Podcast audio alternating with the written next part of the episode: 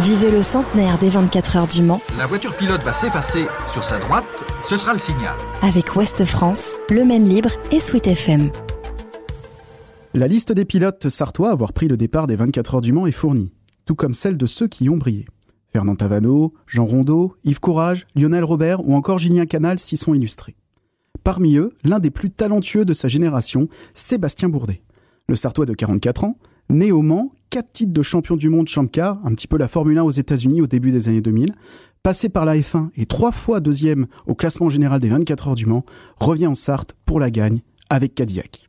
Bonjour à tous, je suis Guillaume Nedelec, journaliste à Ouest France et nous allons nous intéresser à Sébastien Bourdet qui, cette année, revient en catégorie reine à l'occasion du centenaire des 24 heures du Mans. Le Manceau, qui n'était pas revenu en catégorie prototype depuis 2012, à l'époque avec une dôme japonaise, pour la dernière sortie de l'écurie Pescarolo, a entre-temps remporté une victoire de catégorie en GTE avec Ford. Mais à 44 ans, le Sartois dispose d'une chance de l'emporter en Sarthe avec Cadillac. D'autant qu'avec les Américains du Chip Ganassi Racing, qui font courir la marque américaine en course, il se sent comme chez lui. C'est un environnement euh, familier pour moi avec, euh, avec au niveau opérationnel le Chip Ganassi Racing. Euh, et puis bah, c'est vrai qu'on est, on est complètement intégré maintenant en écurie officielle avec, avec Cadillac et, tout le programme qui va avec depuis le, développement et le tout début de la voiture jusqu'à, jusqu'à aujourd'hui. Maintenant on a attaqué la saison et, les premières courses. Donc c'est, c'était une super opportunité. C'est aussi ce qui a mis euh, je dirais, fin à ma carrière d'IndyCar parce qu'il y a un moment, il faut, décider quelle, direction tu, prends. Et bah là, c'était un, petit peu, euh, dur, quelque part, de dire bon, bah voilà, on arrête, on l'IndyCar. Mais euh, bon, les conditions en IndyCar étaient compliquées, dans des programmes qui n'étaient pas forcément super pérennisés. Et à côté de ça, une opportunité de revenir un moment clé et pivot euh, de l'endurance où on savait que euh, tous les constructeurs allaient se réengager et qu'il allait y avoir euh, probablement d'ici 2024 une vingtaine de voitures pour la gagne au général. Donc c'était difficile et simple à la fois parce que tu peux pas dire non à un constructeur quand tu as des peut-être et, des hypothèses en IndyCar. Donc euh, ouais, c'était, euh, c'était une grosse décision, mais c'est aussi, euh, c'est aussi un, super, un super challenge et c'est hyper motivant. Lorsque la proposition s'est faite pour Bourdet de rejoindre Cadillac, la réponse n'a pourtant pas été aussi simple que l'on pourrait croire. C'est aussi ce qui a mis, je dirais, fin à ma carrière d'IndyCar, parce qu'il y a un moment, il faut faut décider quelle, quelle direction tu, tu, tu, prends. Et bah là, c'était un petit peu, euh, c'était un petit peu dur quelque part de dire euh, bon bah voilà, on arrête, on arrête l'IndyCar. Mais euh, bon, les conditions en IndyCar étaient compliquées dans des programmes qui n'étaient pas forcément super pérennisés. Et à côté de ça, une opportunité de, de revenir à un moment clé et pivot de l'endurance où on savait que tous les constructeurs allaient se réengager et qu'il y allait y avoir probablement d'ici 2024 euh, une vingtaine de voitures pour la gagne euh, au général. Donc euh, c'était, c'était difficile et simple à la fois parce que tu peux pas dire non à un constructeur quand, quand tu as des peut-être et, des hypothèses en IndyCar. Donc ouais, c'était, c'était une grosse décision, mais c'est aussi, aussi un, super, un super challenge et c'est hyper motivant. D'autant que le Sartois rejoint l'une des plus grosses structures du sport automobile aux États-Unis, le Chip Ganassi Racing. Si ce nom ne vous dit rien, c'est normal.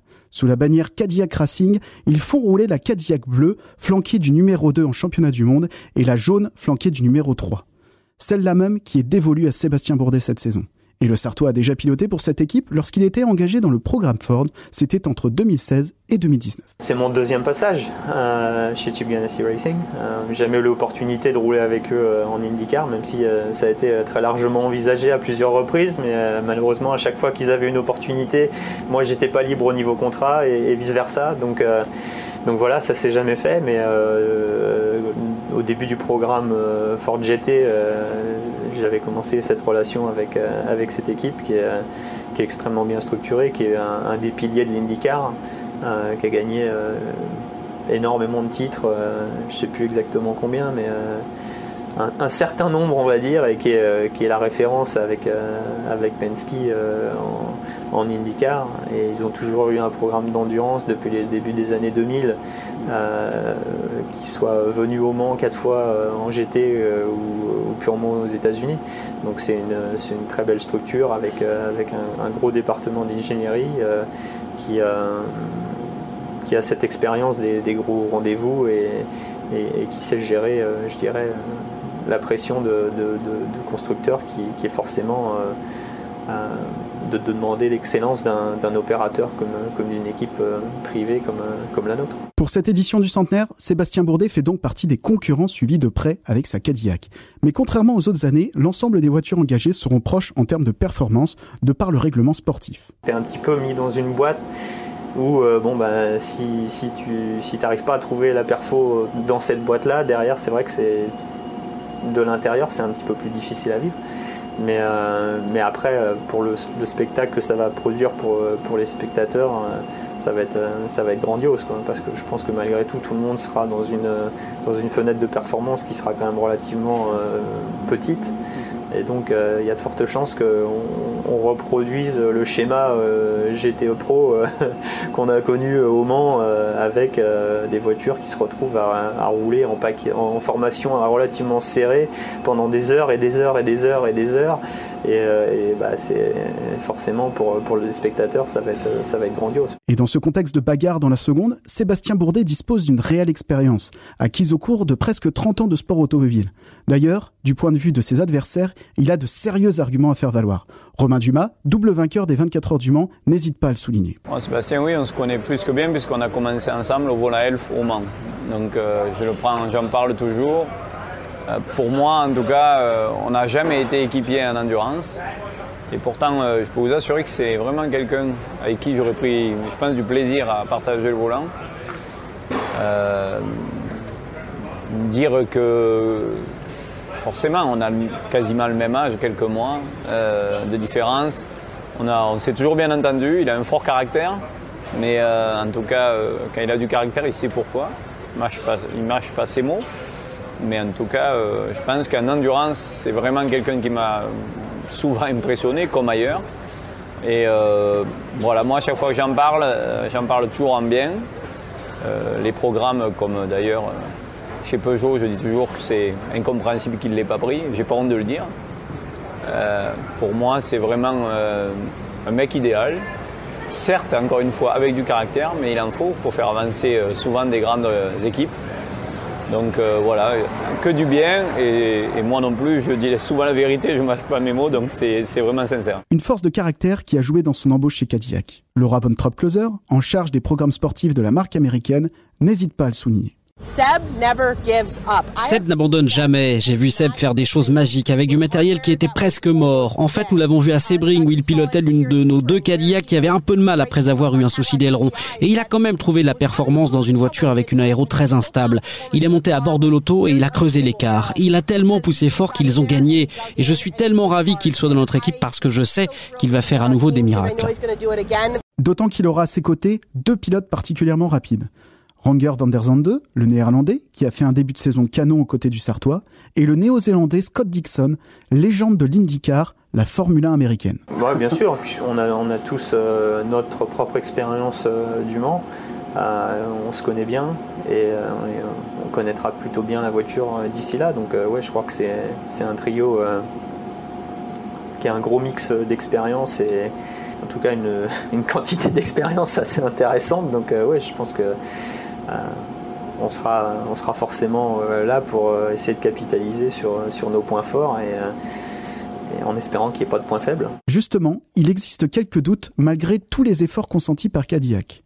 Si l'auto a brillé à Daytona, Sebring et Laguna Seca, tout en montrant un joli rythme à Spa, en WEC, l'auto reste jeune.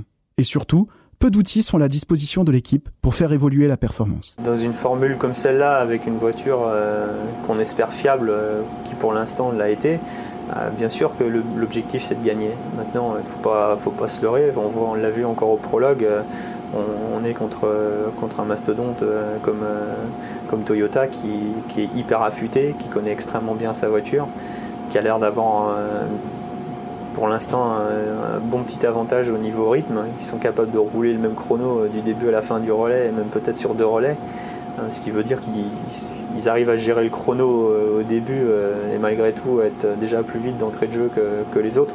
Donc euh, oui, il va y avoir du travail pour aller chercher. Romain Dumas, lui aussi engagé en hypercar avec Glickenhaus, sait que 2023 peut être un peu juste pour voir Bourdet gagner avec sa voiture américaine. Bon, ça sera la première année euh, pour Cadillac Coman, donc je pense que ça risque quand même d'être compliqué.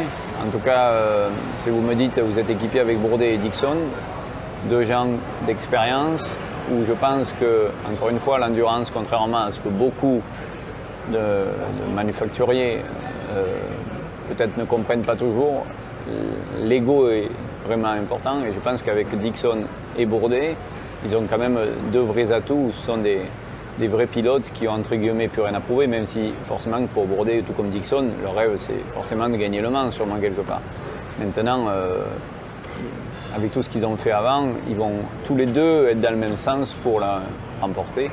Après, euh, ce qui est du troisième, Van der Zandt, lui, il est sûrement un peu plus jeune, entre guillemets, il a plus à prouver, peut-être différent. Mais euh, dire qu'ils vont gagner cette année, vous direz, en tout cas, ça m'étonnerait. Peut-être je vais vous décevoir. Pourquoi? Parce que première année au Mans pour cette équipe, etc. Après, je pense que leur voiture va être sûrement très fiable. Et c'est bien sûr sur ce point que la Cadillac peut avoir une carte à jouer, car cette édition du centenaire sera probablement très disputée et ressembler à une course à élimination. À la fin de la course, ceux qui auront rencontré le moins de problèmes auront des arguments pour la victoire. Nous, tout ce qu'on peut faire, c'est extraire le, maximum de, notre, de notre package, qui, je pense, euh, est perfo. Maintenant, est-ce qu'il sera suffisamment perfo pour gagner? Bah, De toute façon, on ne va pas se poser la question plus que ça. On, va, on, va, on va donner le maximum euh, qu'on est capable de donner. Et puis après, euh, en espérant que ça nous donne une chance de pouvoir nous battre pour la victoire au Mans, c'est forcément l'objectif, je pense pas qu'il y ait un seul euh, des gros constructeurs qui, aille au Mans euh, en se disant ouais bah, de toute façon cette année euh, c'est pas pour nous Forcément on veut tous y aller avec cette ambition là en, ayant l'humilité de savoir que la concurrence est quand même extrêmement élevée et que déjà il faudra être fiable. Et, puis, derrière il faudra avoir la perfo pour aller, pour aller chatouiller qui, qui est quand même forcément qui a plusieurs longueurs d'avance avec leur expérience et je dirais le, niveau de perfo qui semble avoir affiché euh, jusqu'à présent. Le Mans s'aborde toujours avec humilité, car comme le dit l'adage, c'est le Mans qui choisit son vainqueur. Toyota, Ferrari, Cadillac, Porsche, Peugeot et les autres savent bien que le moindre caillou dans la chaussure peut vite rendre cette course endurance infernale. À 44 ans, Sébastien Bourdet a déjà connu ces galères.